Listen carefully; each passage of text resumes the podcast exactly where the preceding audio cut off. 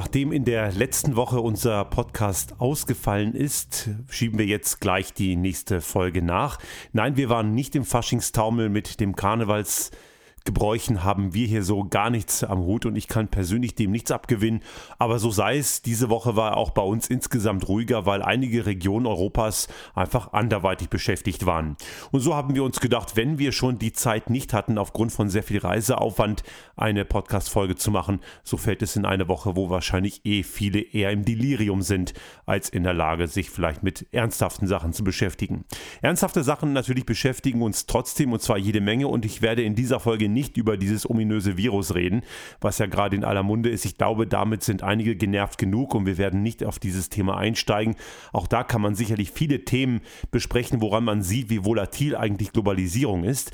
Aber das soll uns heute nicht beschäftigen. Wir möchten heute auf ein Thema schauen, was äh, oft als Kontroverse gesehen wird. Und zwar einerseits das Thema Innovation im Kontext von Weiterentwicklung und als vermeintlicher Gegensatz Verhaltensänderung. Es gibt ja eine ganze Menge Leute, gerade aus der wirtschaftsliberalen Ecke, die im Kontext von gewissen Veränderungen im Bereich von Umwelt zum Beispiel oder von Veränderungen im Wirtschaftstreiben und in wirtschaftlichem Handeln oft dagegen schlagen und sagen, wir brauchen stattdessen Innovationen statt Verbote und Neuregelungen. Dieser vermeintliche Widerspruch, den möchte ich gerne heute etwas auflösen, denn es gibt diesen Widerspruch gar nicht. Er wird von denjenigen konstruiert, die im Grunde genommen nur eines im Sinn haben, nämlich bloß keine Veränderung. Alles soll so bleiben, wie es ist.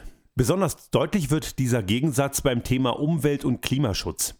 Es sind eben gerade die wirtschaftsliberalen Kreise, die oft sagen, dass diese Verbotskultur so böse sei und dass gerade aus den Befürwortern von gewissen Regelungen wie zum Beispiel Tempolimit oder das CO2 einfach einen Preis haben soll, der auch absolut gerechtfertigt ist. Wir haben das ja schon häufig hier diskutiert, dass ja im Kontext von Umweltschutz eben Marktwirtschaft gar nicht existiert, weil man nämlich den Preis für das, was man anrichtet, gar nicht zahlt. Da wollen sie sich eben gar nicht darauf einlassen und setzen stattdessen auf eine noch zu erfindende, noch nicht existierende Technologie, die dazu führen soll, und ich würde das jetzt einfach mal so ganz salopp sagen, die dazu führen soll, dass wir uns gar nicht verändern müssen.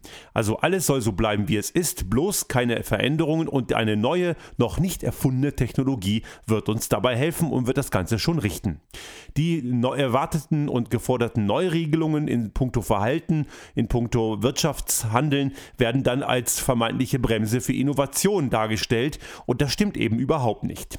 Denn diese Technologien, die man denn dann vermeintlich bräuchte, um zum Beispiel Klimaschutz entgegenzuwirken, und es gibt ja durchaus Unternehmen, die da recht innovativ sind, und das ist nicht ganz ohne dieses sogenannte Geoengineering, wo man eben durch gewisse technologische Einwirkungen auf Niederschlagsmengen und auf Klima Einfluss nehmen möchte, wobei man das Ganze eher, wenn überhaupt, nur auf Wetter sehen kann und nicht auf Klima, die sind eben höchst bedenklich, denn so schnell gibt es die gar nicht und eine Verhaltensänderung wird dadurch noch längst nicht ausgeschlossen. Es ist zum Beispiel durchaus ein interessanter Ansatz zu sagen, wie können wir uns eine Technologie überlegen, die CO2 bindet, dass es eben nicht mehr in der Atmosphäre sitzt und dort den Schaden anrichtet, den wir eben kennen. Gleiches kann man auch für äquivalente Gase wie zum Beispiel Methan diskutieren und diese Überlegung ist ja grundsätzlich richtig. Aber die Ursache liegt ja ganz woanders. Die Ursache liegt ja nicht darin, dass wir das CO2 nicht loswerden, die Ursache liegt darin, dass wir es überhaupt erst freisetzen. Es gibt in der Verbesserungstheorie, in dem Ansatz der kontinuierlichen Verbesserung, die berühmten fünfmal Warum-Fragen. Also wenn man ein Problem, einem Problem begegnet, dann fragt man nicht nur einmal warum und hat dann die Antwort, sondern man muss dem mehrfach auf den Grund gehen, bis man zur eigentlichen Kernursache kommt. Und das wird eben genau von diesen technologiegläubigen Vertretern komplett ignoriert, denn die Ursache liegt ganz woanders. Ein ähnliches Phänomen kennen wir zum Beispiel auch beim Thema Elektromobilität. Viele glauben jetzt, dass der eigentliche Schlüssel darin liegt, den Verbrenner durch einen Elektroantrieb zu ersetzen und dann ist die Welt eine bessere. Doch darum geht es eben gar nicht. Es geht nicht nur um diese technologische Veränderung, die ja durchaus sinnvoll ist und wir haben ja damit ja durchaus gute Erfahrungen gemacht. Es geht ja um eine komplette Verhaltensänderung in puncto Mobilität.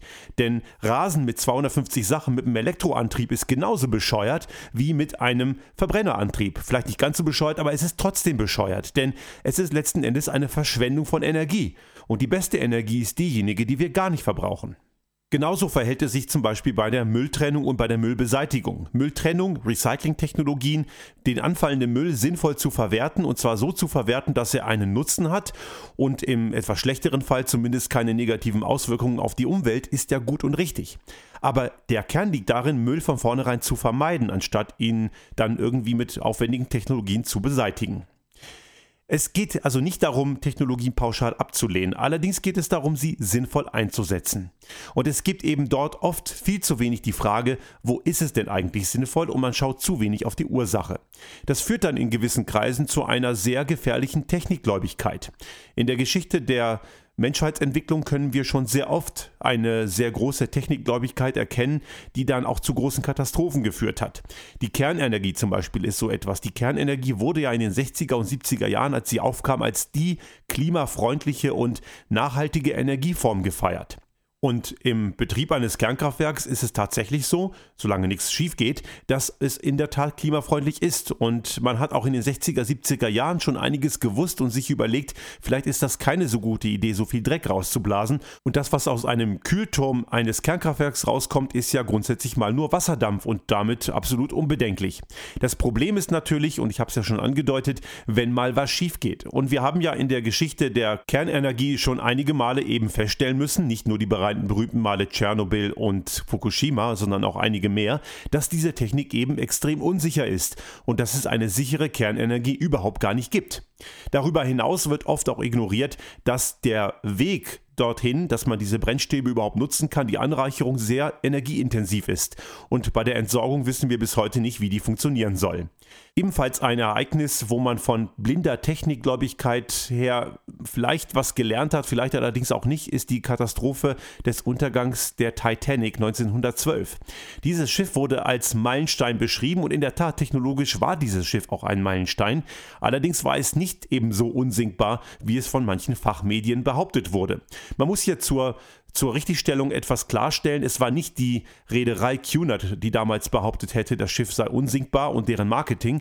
Es waren Fachmagazine, wie zum Beispiel das in England erscheinende Magazin The Shipbuilder, was die schottenbasierte Konstruktion dieses Schiffes als den Meilenstein gefeiert hat und dadurch konstatiert hat, dass das Schiff gar nicht sinken könne. In der Tat, die Wahrscheinlichkeit eines Sinkens dieses Schiffs war gemessen an anderen Konstruktionen sehr viel kleiner, aber wie wir wissen, sie ist eben nicht null und es ist eben ausgerechnet bei der Jungfernfahrt passiert. Man hat sicherlich daraus einiges gelernt. Es zeigt uns allerdings immer wieder, wie gefährlich der blinde Technikglaube ist. Schauen wir also auf unsere heutige Zeit und auf die Erwartung derer, die eben keine Veränderung wollen und Verhaltensänderung ablehnen und stattdessen auf die Technologie setzen. Die Technologie Technologie, die eine Verhaltensänderung obsolet macht, wird es nie geben und hat es auch nie gegeben. Es wird gewisse Technologien geben, die uns das Leben in bestimmten Punkten leichter machen und die auf dem Weg zu einer grundsätzlichen Veränderung gewisse Dinge besser machen können. Allerdings bis diese Technologien gerade im Kontext von Umwelt- und Klimaschutz verfügbar sind, wird es sicherlich noch eine gewisse Zeit dauern. Man kann ungefähr davon ausgehen, dass von der ersten Idee bis zur Serienreife etwa vier bis sechs Jahrzehnte vergehen. Nun, in heutiger Zeit kann man sagen, geht einiges schneller, weil man durchaus das Disruptive besser beherrscht und man durchaus auch gelernt hat, wie man im kurzzyklischen Prozess schneller lernen kann und umsetzen kann. Allerdings ist auch dann noch die Umsetzungsdauer bis zu einer echten Marktreife relativ lang.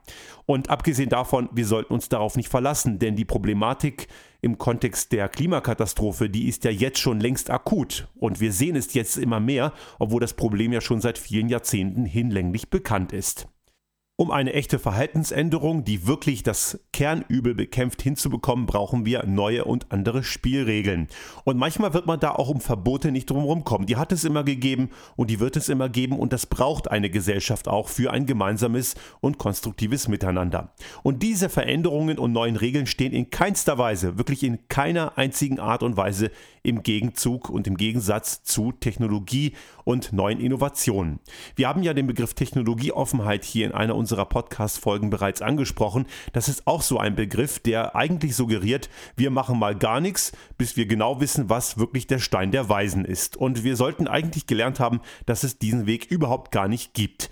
Diejenigen, die zum Beispiel im Kontext von Elektromobilität jetzt meinen, die Batterietechnik, das ist ja eh nicht das Richtige, warten wir mal ab, sind auf dem Holzweg. Natürlich ist die Batterietechnik vielleicht nicht der Weisheit letzter Schluss. In 20, 30, 40 oder 100 Jahren werden wir neue Technologien haben und auch die Batterietechnik selber in sich entwickelt sich ja weiter. Es bleibt ja alles nicht stehen.